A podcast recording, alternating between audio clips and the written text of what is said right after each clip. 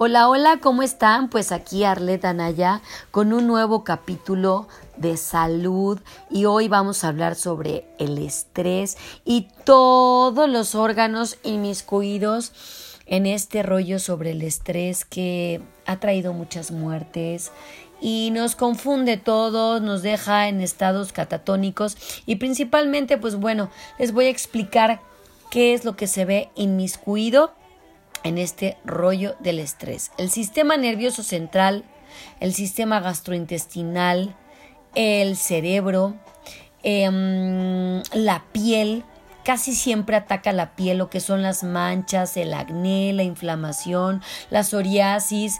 Esto debe de ser causado, es debido al, máximo estrés que puede causar. Y, y la piel es la principal. Leía un estudio del doctor Jing Chen en la Universidad de Boston que decía que la relación cerebro, emoción, piel es directa y significativa. Directa y significativa y trae problemas en la piel terribles, terribles. Y entonces genera, pues, que te llenes de espinillas, que te llenes de manchas y, pues al verte así, pues hasta alergias, se te tapan los poros de la piel, pierdes la elasticidad y bueno, entre otras cosas. Esto es un incremento de la respuesta inflamatoria de tu cuerpo, ¿no? Las impurezas, la grasa, puntos negros, granitos y bueno, hablando de piel, pues también podemos hablar del cabello, las uñas y mucho más. Les voy a hablar también de los músculos que se ven afectados. Mis alumnos me llegan muy tensos a clase cuando están bajo estrés y a veces tengo que calentar más para evitar que se lesionen y que tengan un desgarre. Los músculos se ven afectados terriblemente haciendo una condición crónica. ¿Sí? Es, es como una respuesta del sistema musculoesquelético y genera una tensión que se traduce en dolor o sea que es dolores de espalda, dolores de piernas, em, dificultad para moverse, las cervicales, el dolor de cuello, oye Arlet, no soporto el dolor de cuello, etcétera, etcétera. El corazón. El corazón es el que más me preocupa porque existe una relación directa y evidente entre los episodios de estrés de mayor riesgo de problema cardiovascular. Todos sabemos que cuando una persona está eh, bajo estrés sube el colesterol, sube los triglicéridos, sube la presión arterial y empiezan los problemas de circulación. Él leía también que la Universidad de California realiza estudios cómo demostrar esta clara correlación entre el estrés psicológico y las enfermedades del corazón. Eh, me preocupa bastante porque están los infartos, los infartos las muertes que han sucedido en personas muy jóvenes que están bajo estrés. El ritmo cardíaco se acelera de manera considerable y esto hace que aumente la velocidad para transportar la sangre hacia el cerebro y hacia otras partes. Imagínense nada más eh, la angustia que a mí me trae, bueno, me estresa. Ahorita les voy a hablar cómo me desestreso. Otro de los puntos que tengo aquí es el sistema inmunitario. Mm, las personas que tienen ya un grado crónico de trastorno emocional presentan una disminución significativa en una respuesta inmunitaria, lo que hace a su vez la predisposición a padecer infecciones como asma, como alergias, como mm, el combatir los microorganismos que puedan atacar a tu cuerpo, ¿sí? Se bajan las defensas y eso realmente me tiene eh, eh, un poco preocupada, por eso les voy a explicar paso a paso cómo desestresarnos. Otro punto afectado es el aparato digestivo. Y el aparato digestivo se ven afectados sin duda todo lo que es el síntoma físico del, del intestino, ¿no? Lo que es la diarrea, o el estreñimiento, o la inflamación, o los gases, o la gastritis, o todo con ititis, el dolor abdominal, la acidez, el reflujo, el intestino irritable, la úlcera péptica, que es la inflamación del intestino, y todo lo que es hace esto es por el resultado del incremento de la hormona conocida como cortisol. Entonces, si yo estoy bajo estrés, ¿qué pasa? Mi intestino el colapso, el dolor de estómago no me dejan, pero ni moverme. Otro de los puntos es el peso corporal. El estrés es, es obviamente una condición que presenta una relación directa con el incremento de peso. Los problemas crónicos con la obesidad que yo veo en mis alumnos es porque están bajo estrés, están comiendo todo el tiempo dulces porque tu cuerpo te pide carbohidrato y al pedirte carbohidrato esa ingesta hace que pues que suba subas de peso y los problemas emocionales que derivan pues es terrible porque me vuelve a generar estrés en las personas. Entonces, hace que la glándula tiroideica em, te pida más y más y se aletargue y se haga más lento. La relación directa con el cerebro, ¿sí?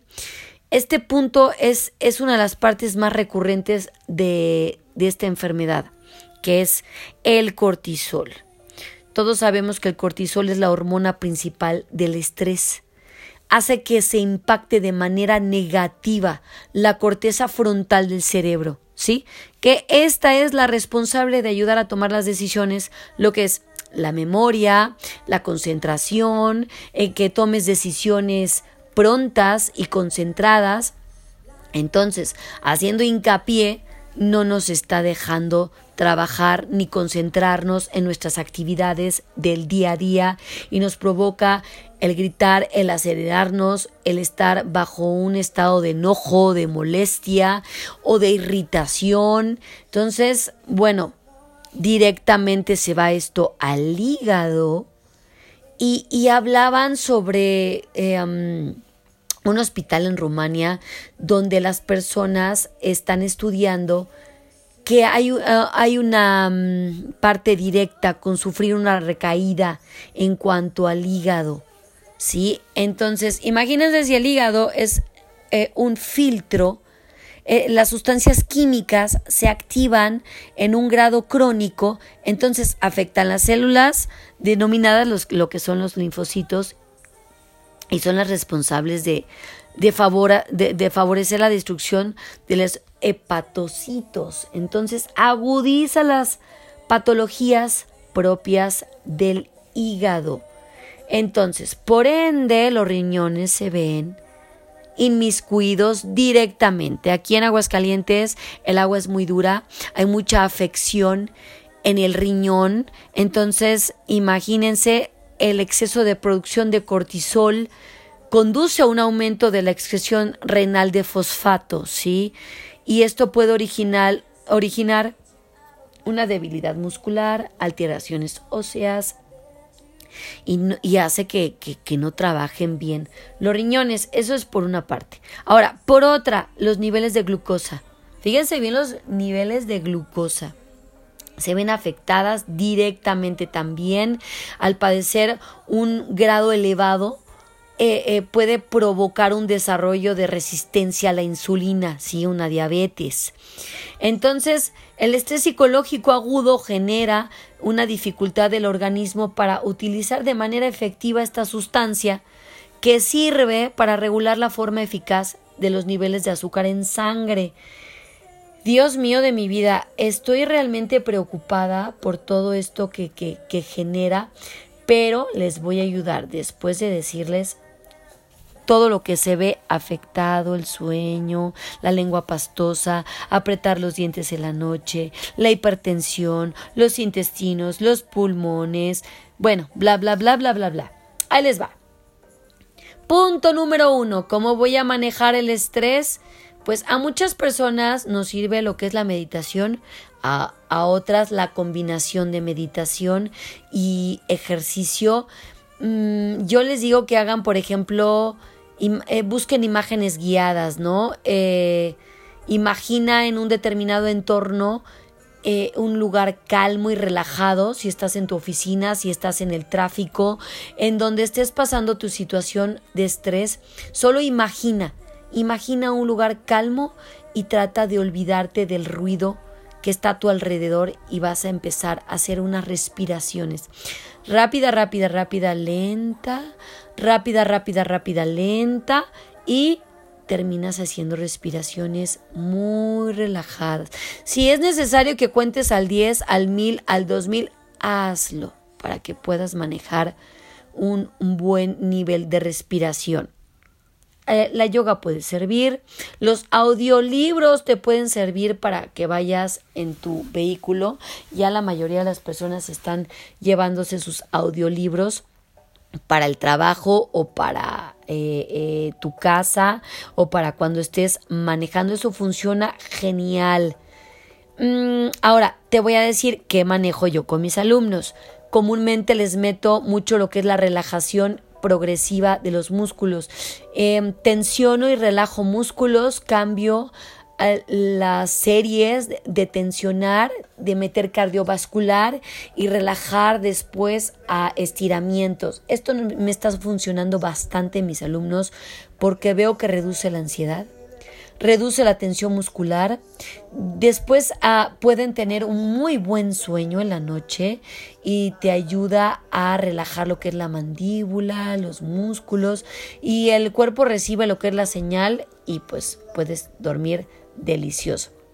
Otra es salir a caminar o hacer otra actividad en, en, aire libre, eso funciona espectacular. O puedes irte a dar un masajito de, espalda al Jolly One y no sé, a un, ¿cómo se llama? La Alesia, estos lugares que existen aquí en Aguascalientes eh, y Calvillo para que te hagan un buen masajito en México, en Guadalajara, en León. Busque una muy buen, un muy buen lugar donde den un, un masajito tomar una bebida caliente sin alcohol ni cafeína.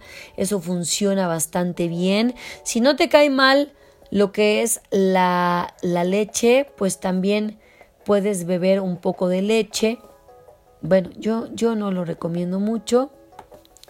Eh, otra manera para relajar el estrés es em, estar consciente de, de tu día de tu día a día, eh, de lo que estás haciendo, de crear unos buenos hábitos, como ya habíamos hablado anteriormente. Este, mm, convivir con gente que te aporte, eso es fenomenal. Eso va a ayudarte a, a, a relajarte al estar eh, con tus cuates, con tus amigos. Eh, te trae muy, muy, muy buenos momentos de relajación. ¿Qué más? Comunicarlo. Comunicar, sabes que en este momento estoy estresado, dame un espacio. Siempre pide un espacio para que no para que no vayas a alterarte más y vayas a lastimar a las personas que están a tu alrededor. Cerrar los ojos por unos momentos hace que el 80% de la estimulación sensorial casi siempre viene por, por medio de los ojos. Date una pausa date una pausa, acuéstate o si estás en tu trabajo, siéntate un segundo y te va a ayudar a relajar bastante. Entonces, estos son los puntos para relajarte, abrázate, apapáchate mm, o abraza a las personas. Em, también saben qué es lo que hago yo. Empujo la pared con ambas manos, las palmas de las manos y las coloco y empujo con todas mis fuerzas mi peso contra algo lo que es sólido para brindarme una sensación de estabilidad. Entonces hace que me relaje un poquito más. Es como ah, relajado, relajado. Depende lo que del estrés que tú vayas llevando. A veces hay un estrés que es un poquito más complicado de sobrellevar. Em, lo que es el, ¿cómo se llama? El estrés postraumático. Ahí ya busca una persona profesional para que te pueda ayudar o la ansiedad o cualquier estado que te esté llevando a una parte que no estés cómoda. Entonces, ya que vimos todos los órganos afectados, entonces ahora vas a relajarte por medio de respiraciones y eh, salir a hacer ejercicio, hablar con tus amigos, eh, las técnicas de respiración, de yoga, etcétera, etcétera, etcétera. Ah, una buena alimentación, antes de cerrar, una muy buena alimentación con frutas, con verduras, eh, crear tus hábitos, ya habíamos hablado de esto, y trata, trata de, de no estar con personas tóxicas y de hacer tu trabajo, tu trabajo que, que conlleve hacer tus cosas efectivas. Muy bien, ve a clases, pinta, etcétera, etcétera. Escucha una buena música. Y bueno, pues para finiquitar, vivamos un poquito más relajados. Yo sé que vivimos en un mundo demasiado loco, en un mundo demasiado acelerado, porque yo vivo en él y comúnmente tengo entre 10 y 15 minutos para llegar entre clase y clase. Pero me ha funcionado mucho el tener todo anotado mi día, qué es lo que voy a hacer, qué clases tengo durante el día, con qué personas voy a trabajar, si me toca clases con mis bebitos de gestario, si me toca clases en mi estudio o si me toca clases en la universidad, ver para quién va dirigido y, y tratar de organizar, de hacer mis hábitos del día alimentarme bien y bueno, pues si ya estoy bajo una situación de estrés, ya sé cómo relajarme. Espero que te sirva. Nos vemos en nuestro próximo capítulo y vamos a hablar también el próximo, yo creo que les voy a hablar un poco sobre la imagen, sobre el cómo alimentar un poco nuestra autoestima y muchas gracias a todas las personas que nos sintonizan. Gracias y nos vemos en nuestro próximo podcast. Les mando un beso, les mando un abrazo. Gracias por escucharnos y vernos en YouTube como Arlet Anaya, en Ave Fénix como en nuestro Facebook y en nuestro Instagram también como Arlet Anaya. Un enorme beso. Namaste in la cash y vamos a vivir que esta vida es demasiado corta como para estarnos, estresarnos de esta manera. Un besito, muchas gracias a todos los que nos escuchan. Bye bye, bonito día.